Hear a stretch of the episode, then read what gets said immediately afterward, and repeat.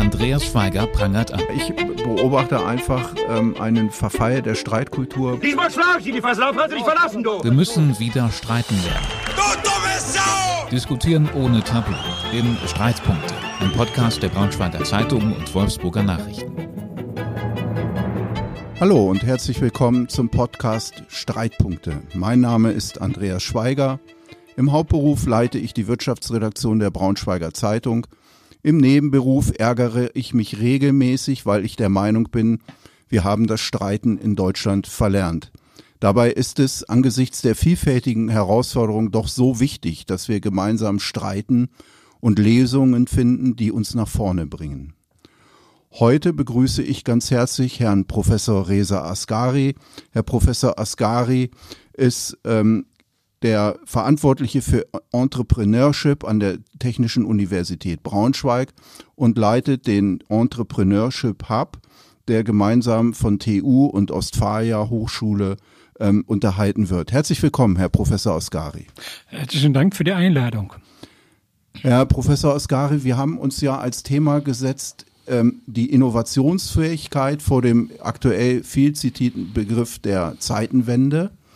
Ähm, wir sind doch innovativ. Wir, wir haben noch viele tolle Entwicklungen aus Deutschland und trotzdem, jedes Mal, wenn wir uns begegnen, sagen sie, es reicht noch nicht. Was, was, was fehlt Ihnen? Was müssen wir besser machen?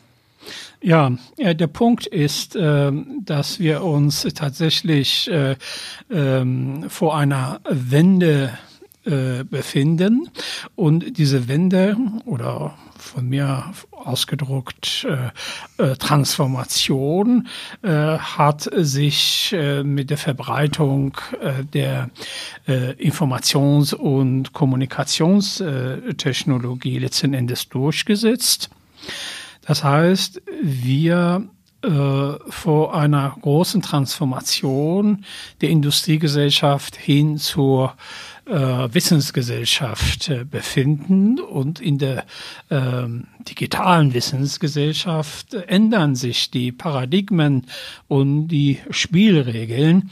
Und deshalb ähm, müssen wir noch innovativer werden, noch schneller werden, experimentierfreudiger werden und wagemutiger werden, um die Herausforderungen, vor denen wir stehen, äh, bewerkstelligen können. In welche Richtung ändern sich die Spielregeln? Was ändert sich konkret? Was wird anders? Erstens werden die Innovationszyklen an sich schneller. Schauen Sie mal, äh, nach drei Jahren müssen Sie Smartphone ändern, weil die neueren Modelle viel mehr leisten können. Das gleiche gilt für Ihre Laptop und äh, inzwischen auch äh, für die Produktionsanlagen. Also die Produktionsanlagen werden immer intelligenter und wir beobachten, dass die mechanischen Geräte und Anlagen immer digitaler werden. Wir sprechen äh, von der Verschmelzung äh, der physischen Welt mit der elektronischen Welt. Wir sprechen von Industrie 4.0. Und das führt dazu, dass wir ständig unsere Produkte verbessern müssen und diese nicht nur punktuell innovieren, sondern zum Teil disruptiv innovieren. Das heißt, Produkte, die völlig äh, äh neu sind, wenn wir äh, beispielsweise beispielsweise äh, das Auto nehmen, was für unsere Region besonders äh, wichtig ist. Es genügt nicht nur den CO2-Ausstoß äh, äh, um wenigen Prozentsätzen äh, äh, zu reduzieren, sondern geht es darum, wie wir der Weltmarktführer im Bereich der Elektromobilität werden und hoffentlich auch, wie wir der Weltmarktführer im Bereich des autonomen Fahrens werden. Mhm. Und da müssen wir uns anstrengen. Ein weiterer Aspekt Aspekt der digitalen Wissensgesellschaft ist, dass der Wettbewerb enorm zugenommen hat. Vor 30 Jahren mussten sie nicht China zur Kenntnis nehmen. Pro-Kopf-Einkommen sowieso sehr niedrig und auch äh, die volkswirtschaftliche Leistung war sehr gering. Heute ist China ein, ein sehr äh, großer, wichtiger äh, Wettbewerber und wir müssen gucken, dass wir in diesem Innovationswettbewerb sozusagen nicht zurückfahren. Sie haben recht. Wir sind gerade im Bereich der Wissensproduktion und im Bereich der ingenieurwissenschaftlichen Erfindungen fast an der Weltspitze, aber die Innovation ist ein ökonomischer Begriff. Diese Erfindungen, diese Forschungsleistungen sind die Voraussetzungen für die Innovation, aber sie sind noch nicht aus ökonomischer Sicht die Innovation, die wir in der Volkswirtschaft brauchen. Mhm. Und warum ist das so? Was meinen Sie? Sind wir, geht es uns so gut, dass wir das nicht nötig haben, unsere äh, Innovation zu ökonomisieren? Oder sind wir einfach nicht geschäftstüchtig genug? Eine sehr wichtige Frage, die Sie stellen. Äh, es hat äh, aus meiner Sicht mehrere Gründe. Es ist kein äh, monokausales Phänomen.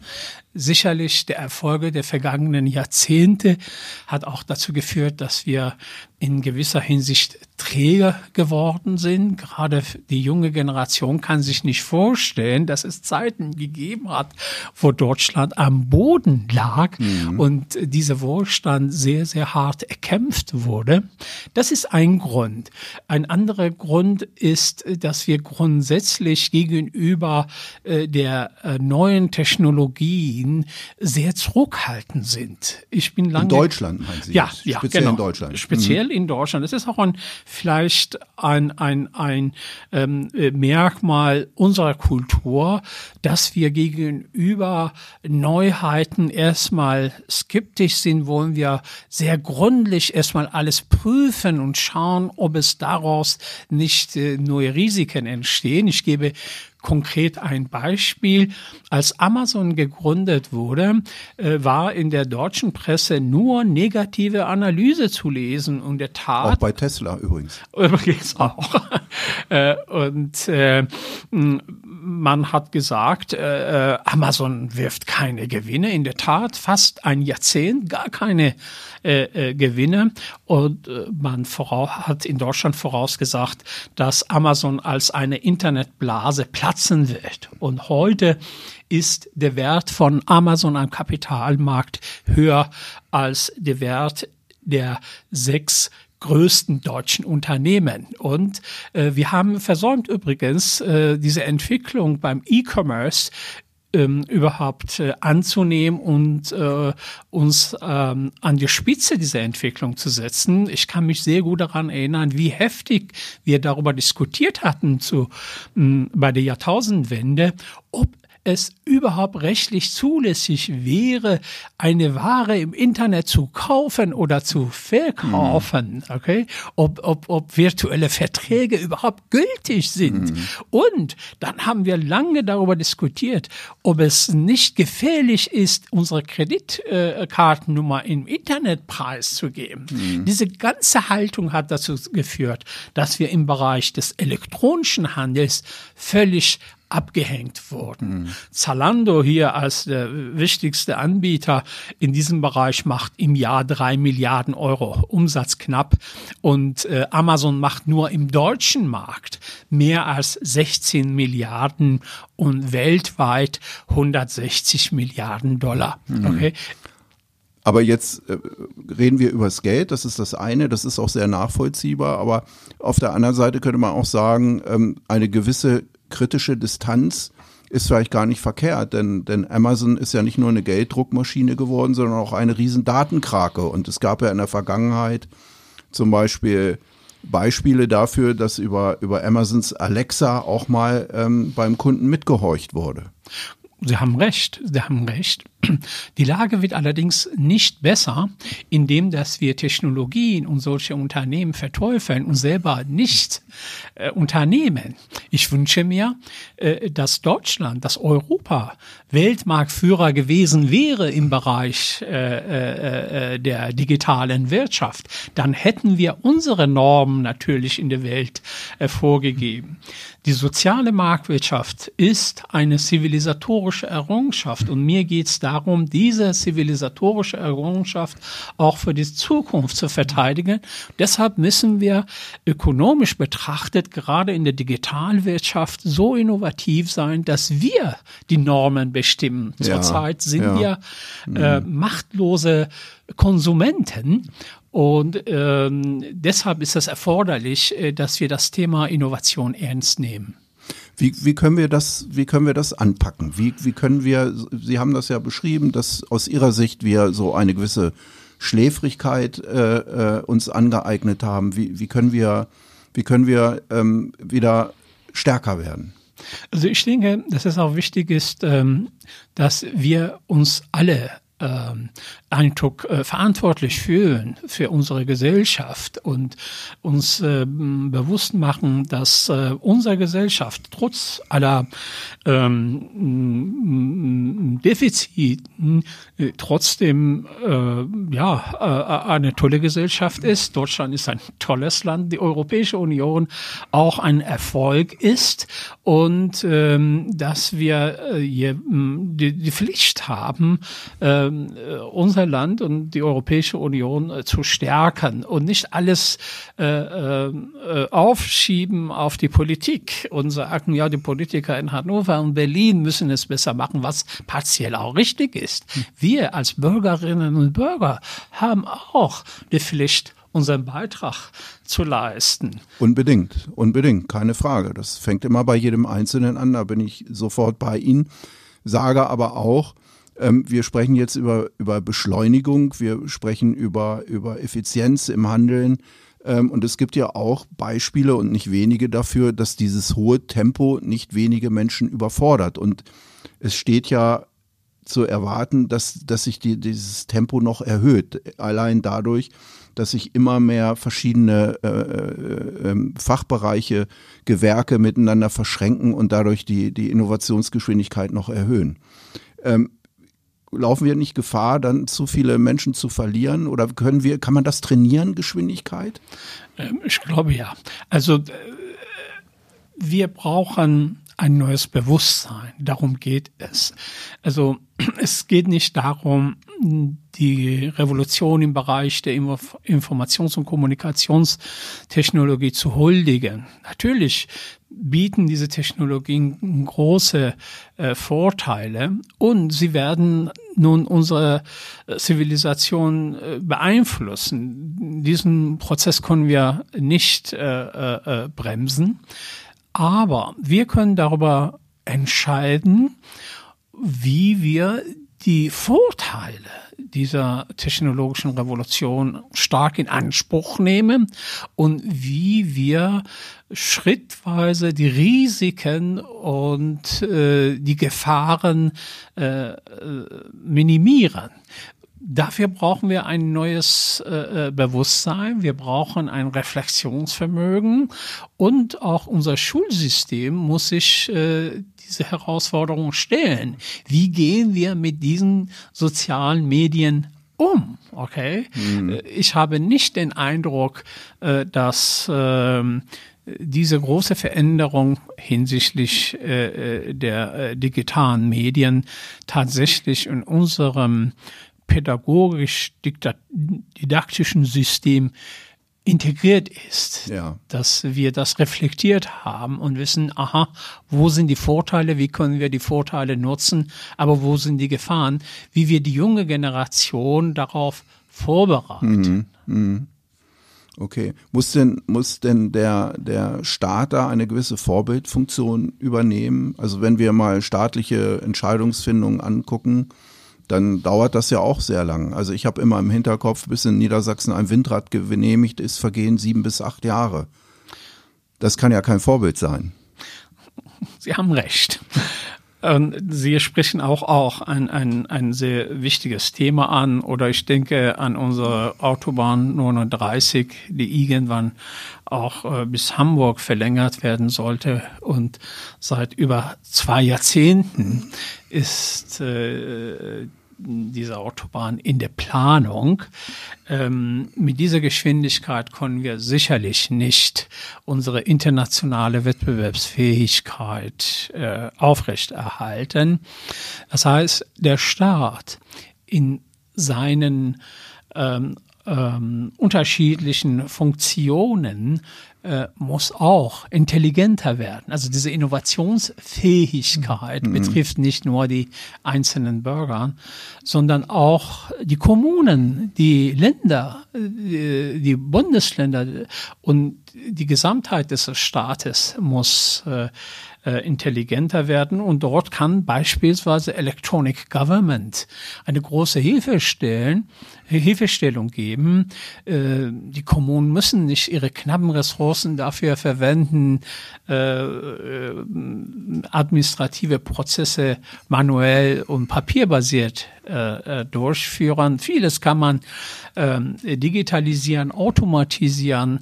Ähm, ein Sperrmülltermin muss ja nicht telefonisch vergeben werden, kann ja. man alles im Internet buchen mhm. und mhm. automatisieren bis zu Geburtsurkunde und so weiter und so fort. Fakt ist, dass wir hinsichtlich äh, des E-Government äh, in der Welt am Platz 26 liegen. Gerade ist eine Studie der Vereinten Nationen äh, herausgekommen. Ja. Und da müssen wir uns äh, deutlich verbessern. Ebenfalls eine Studie der Europäischen Union sagt, äh, dass wir äh, bezüglich der Durchdringung der digitalen Instrumente in der Wirtschaft und Gesellschaft am Platz 21 sind innerhalb der EU. Ja. Und das äh, für eine Volkswirtschaft, die nun die stärkste Volkswirtschaft in Europa ist. Ja. Das, das zeigt, äh, dass wir einen großen Nachholbedarf haben. Und ich müsste einen Satz dazu fügen. Es reicht nicht zu sagen, ja, da sind die Defizite. Wir müssen, wie Sie heute in unserem Gespräch immer mit Ihren Fragen nachhaken, Wege aufzeigen, wie wir innovationsfähiger und wie wir agiler werden können. Was wäre denn Ihr Weg? Ich würde tatsächlich ähm, äh, ähm, versuchen, einen gesellschaftlichen Diskurs anzustoßen. Und äh, wir brauchen Vorbilder für unsere Gesellschaft. Wir sollten beispielsweise erfolgreiche Kommunen mehr in den Vordergrund stellen, die diesen Weg gehen. Mhm aber auch ähm, junge Frauen und Männer, die hochinnovative Startups beispielsweise. Mhm. Äh, das ist ja äh, Ihr Kernbereich. Genau, ja. genau. Also Entrepreneurship ist ja der Prozess der schöpferischen Zerstörung, wie der Schumpeter sagt. Und es geht ja nicht nur darum, Unternehmen gründen und schweinereich zu werden, sondern es geht darum, wie wir innovative Produkte und Dienstleistungen in den Markt bringen und insgesamt die Innovationsfähigkeit unserer Wirtschaft mhm. stärken mhm. können. Mhm. Wenn wir, wenn wir, ich möchte noch mal kurz beim Thema Staat bleiben, wenn wir da haben wir ja auch drüber gesprochen, eben das, das staatliche Handeln muss schneller werden. Wenn ich Sie richtig verstanden habe, sollte es aber nicht verwechselt werden mit einer Ökonomisierung staatlichen Handelns, denn das sind ja zwei unterschiedliche Geschichten. Ähm, daran geknöpft die Frage, kann man das überhaupt erwarten? Muss das zielführend sein, zu erwarten, dass ein Staat handelt wie ein Unternehmen? Nein, nein. Äh, der Staat muss weiterhin Aufgaben übernehmen, die aus äh, äh, Kostenrechnungsüberlegung nicht rentabel sind. Stichwort Daseinsvorsorge. Genau, ja. so hm. ist das. Ich wünsche mir beispielsweise, dass Hartz-IV-Empfänger einen Anspruch auf kostenloses Internet haben. Okay. Ja.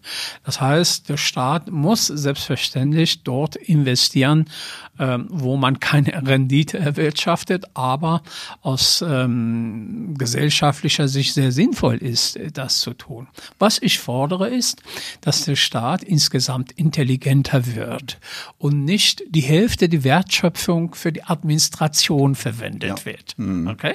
Das kann man mit E-Government machen. Und wir müssen auch ähm, mit den Organisationen, die Interessen der Mitarbeiterinnen und Mitarbeiter vertreten, ins Gespräch kommen. Wir brauchen viel mehr Symbiosen. Wir brauchen mehr einen kooperativen Führungsstil. Das gilt für die Kommunen und Bundesländer und ähm, für die Bundesbehörden, aber auch für die Unternehmen. Also wir als Gesellschaft stehen vor dieser riesigen äh, Herausforderung und wir müssen gucken, wie wir es zusammen intelligenter werden kann. Ja. Gibt es dafür schon Beispiele? Ja, viele zum Beispiel kleine Startups äh, praktizieren das, äh, dass die Mitarbeiter unmittelbar am Erfolg beteiligt werden und man ähm, Virtual Shares an die Mitarbeiter gibt. Also rechtlich nicht äh, äh, mit Stimmrecht, aber man sagt, ja, du bekommst äh, am Gewinn, was weiß ich, äh, ein, zwei Prozent. Äh, so versucht man tatsächlich, die Mitarbeiter mitzunehmen und, und eine Reihe von, von Leistungen für die Mitarbeiter mitbringt, damit die Mitarbeiter sehen, ach Mensch, ich gehöre dazu. Und das gilt auch für die, für die Verwaltung. Ähm, ich persönlich finde das Wort Verwaltung bisschen stagnativ. Das Wort Verwaltung impliziert, dass man halt äh, bestehende Systeme verwaltet. Okay?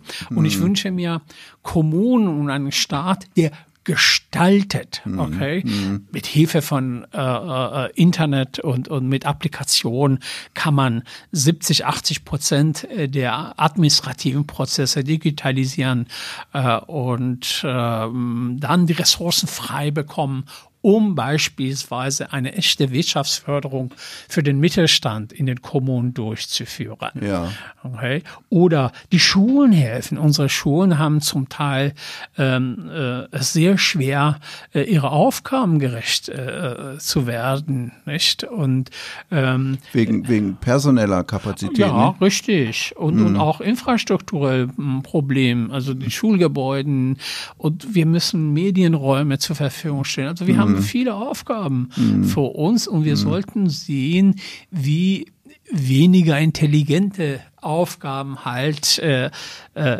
durch Digitalisierung, durch künstliche Intelligenz äh, ersetzt werden kann aber nicht mit dem Ziel, das Personal abzubauen, okay, sondern das Personal sogar weiter ähm, äh, ähm, bilden, äh, damit sie äh, ja. äh, nicht, mhm. damit sie noch intelligentere Aufgaben zu übernehmen. Und ich persönlich äh, äh befürworte dass Mitarbeiterinnen und Mitarbeiter des Staates, die eine größere Leistung bringen, über dem Tarif hinaus Prämien bekommen, okay, was selten praktiziert wird. Und wir müssen ja. gemeinsam Wege finden, auch in den Tarifverhandlungen, wie wir besonders intelligente Mitarbeiterinnen und Mitarbeiter mhm. und Engagierte ähm, äh, unterstützen können. Ich persönlich hatte mal eine Mitarbeiterin gehabt, äh, die sehr, sehr äh, engagiert war und faktisch war es nicht möglich, einfach eine Prämie ihr zu geben. Als Landesbehörde musste man extra einen Antrag beim Finanzministerium ja, stellen. Ja. Sehr mühsam. Und solche Dinge. Hm. Also wir müssen äh, auch äh, die Gesetze aus der Brille äh, überprüfen und gucken, wie wir mehr Flexibilität reinbringen mhm. können und vor allen Dingen, wie wir Anreize geben können, damit Menschen innovativer sein können. Ist das der Ruf nach einem Masterplan? Ja, wenn Masterplan nicht zu bürokratisch ist, ja, kann man sagen. Das wäre meine Anschlussfrage gewesen. Der Masterplan klingt sehr sehr ähm, alles unterwerfend und dadurch wieder sehr starr, bis sich dann was verändert. Ja. So ist das. Aber äh, wenn Masterplan in dem Sinne, dass man äh, Leitfaden definiert und, und äh, äh, Schutzflanken äh, definiert und, und, und einen Rahmen definiert, ja. Mhm. Aber gerade die Innovation funktioniert äh, mit engen Korsetten nicht. Mhm. bei der Innovation muss man schon einen Spielraum haben, um bestimmte Dinge äh, auszuprobieren. Hm. Ich bin ja sehr bei Ihnen, wenn Sie sagen, wir brauchen mehr Beschleunigung und wir müssen intelligenter handeln, wir dürfen nicht zu viel Zeit verlieren. Ja, unbedingt. Auf der anderen Seite frage ich mich, wie viel Beschleunigung verträgt eine Demokratie? Denn anders als in, in äh, diktatorischen Staaten, da gilt ja, wenn die was wollen, dann wollen die was und dann ziehen die das durch setzt ja Demokratie immer eine Phase der Entscheidungsfindung voraus und das dauert einfach, das braucht einfach Zeit. Also wie viel, wie viel Beschleunigung können wir uns leisten, müssen wir uns leisten, müssen wir da, hat die Demokratie die, die Kraft, das auszuhalten? Sie haben recht. Ähm, demokratische Prozesse äh, sind naturell etwas langsamer als diktatorischer Prozess. In China kann, kann die Führung eine Entscheidung treffen und in wenigen Tagen oder Wochen ähm, diese umsetzen, besser durchsetzen, ohne äh, die Bürger zu fragen. Und äh, ich bin sehr froh, in Deutschland und Europa äh, zu leben, wo wir diese äh, schreckliche Situation wie in China nicht haben. Nichtsdestotrotz müssen wir wieder gemeinsam darüber nachdenken, wie wir unter den demokratischen Bedingungen äh, diese Entscheidungen schneller treffen können. Mhm. Und ich weiß, äh, dass man bei bestimmten äh, ähm, Projekten man unterschiedliche Institutionen äh, äh, befragen muss und unterschiedliche Institutionen äh, Stellungnahmen abgeben müssen. Äh, aber auch solche Prozesse kann man beschleunigen. Okay, zum Beispiel durch eine geeignete digitale Lösung können die Stellungnahmen schnell eingeholt werden und im Anschluss dann die Entscheidung äh, schnell getroffen werden. Hm. Nicht? Ähm, da kann sogar die Digitalisierung helfen, äh, Demokratie vertiefende Effekte zu erreichen.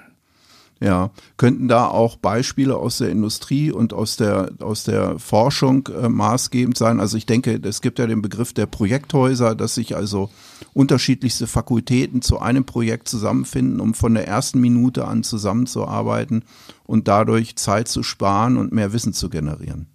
Ja, auf jeden Fall. Und ähm, wir bewegen uns auch äh, in dieser Richtung. Richtung. Ähm, gerade an TU Braunschweig gibt es ja mehrere interdisziplinäre Forschungszentren, ja. äh, an denen äh, eine große, eine große Anzahl von Instituten aus unterschiedlichen Fakultäten äh, beteiligt sind. Äh, und das ist unabdingbar, hm. weil die Phänomene vielschichtig sind, die, die, die Forschungsfragen vielschichtig sind.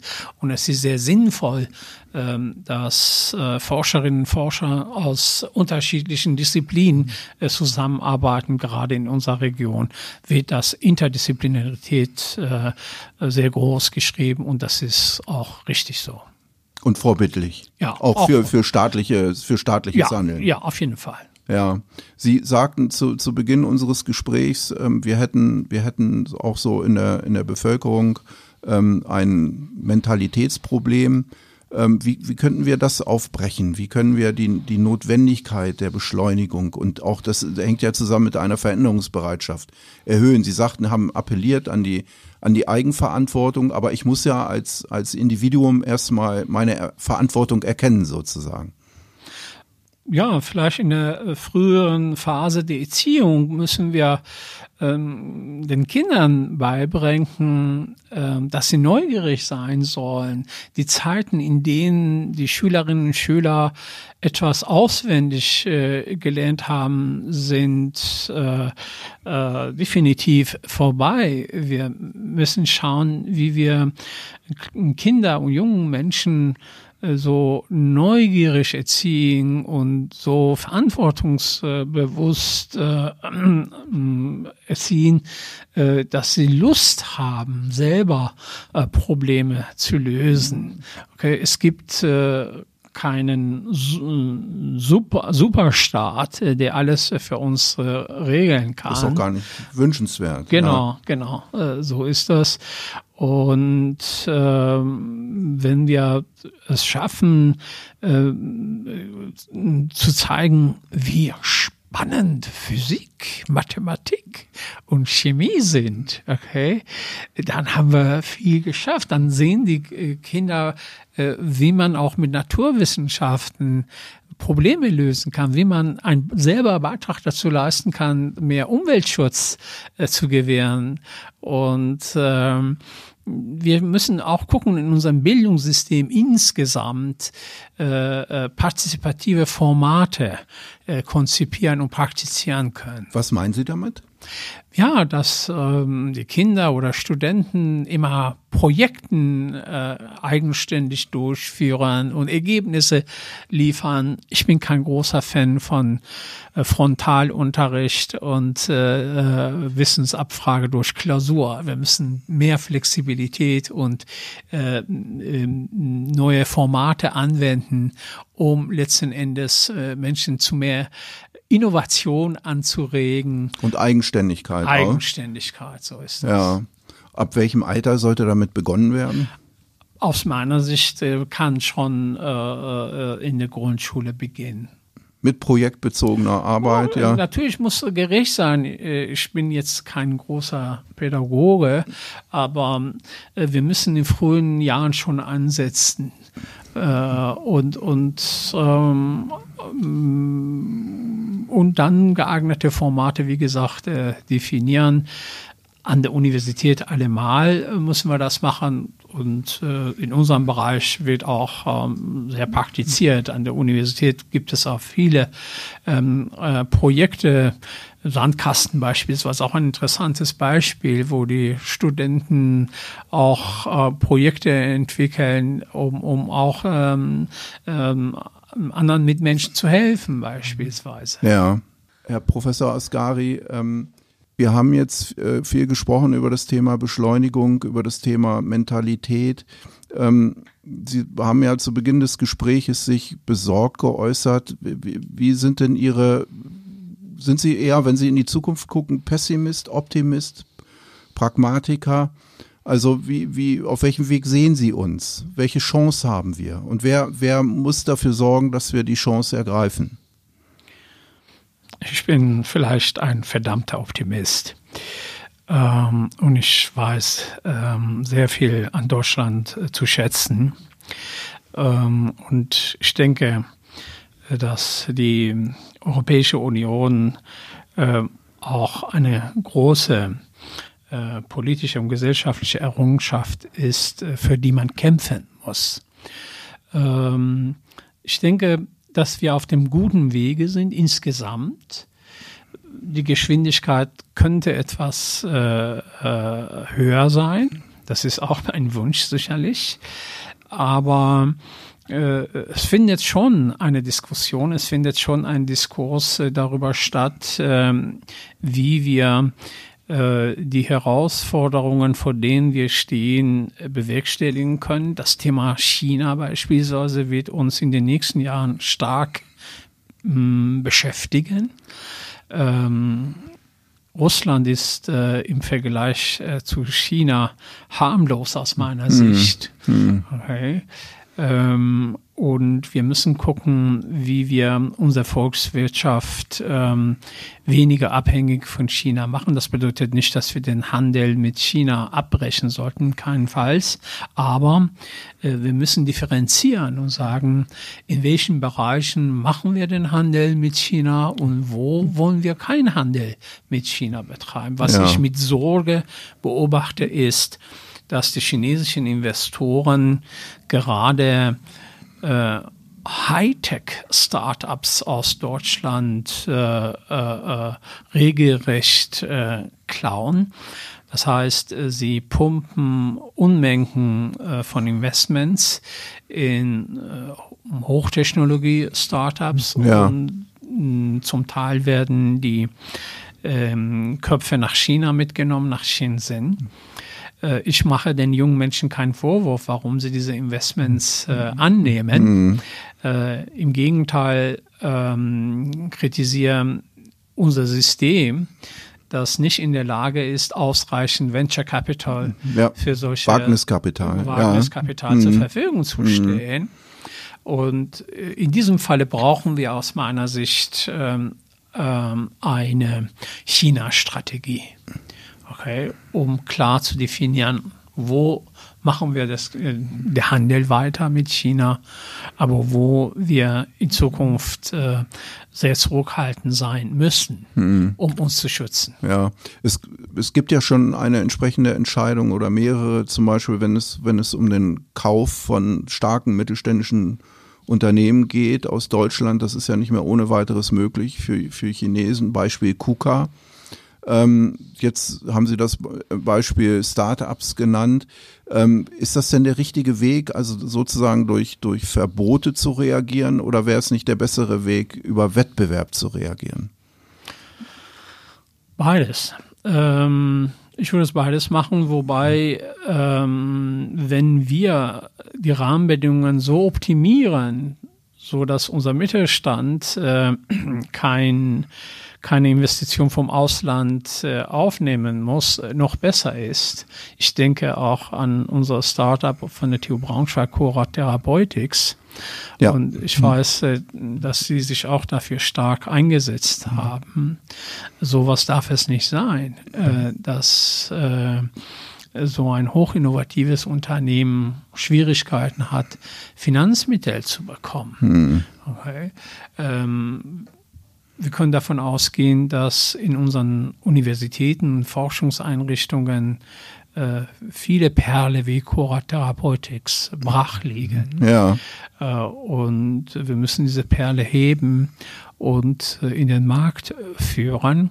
Und selbstverständlich müssen auch ausreichend Finanzmittel zur Verfügung stehen. Das Land Niedersachsen hat eine Initiative gestartet und regionale Fonds äh, für Hightech-Startups äh, unterstützt. Mhm. Eine sehr gute Maßnahme. Oder ähm, sogenannte HTIs in sechs, sieben Standorten Niedersachsen ähm, errichtet, auch bei uns an der TU Braunschweig. Ja. Äh, das sind gute Beispiele, äh, wo man letzten Endes äh, die Rahmenbedingungen optimieren kann, um hochinnovative äh, Unternehmen und Start-ups äh, in Niedersachsen äh, zu fördern und zu unterstützen. In dem Fall wäre ja oder ist äh, das Land Niedersachsen Vorbild als Geldgeber, aber dem müssen ja eigentlich oder sollten äh, private Geldgeber folgen. Das ist richtig und gerade bei diesem äh, bei dieser Initiative des Landes ähm, ist es so, dass das Land äh, nur 50 Prozent des Regionalfonds zur Verfügung stellt. Der andere 50 Prozent muss von der privaten Wirtschaft kommen.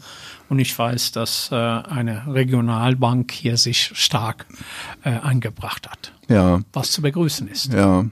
Ähm, Sie sagten eben, Sie sind äh, sehr stark dem Optimismus zugetan. Beschreiben Sie doch mal, wo wir, wo wir als Volkswirtschaft und auch als Region in zehn Jahren stehen.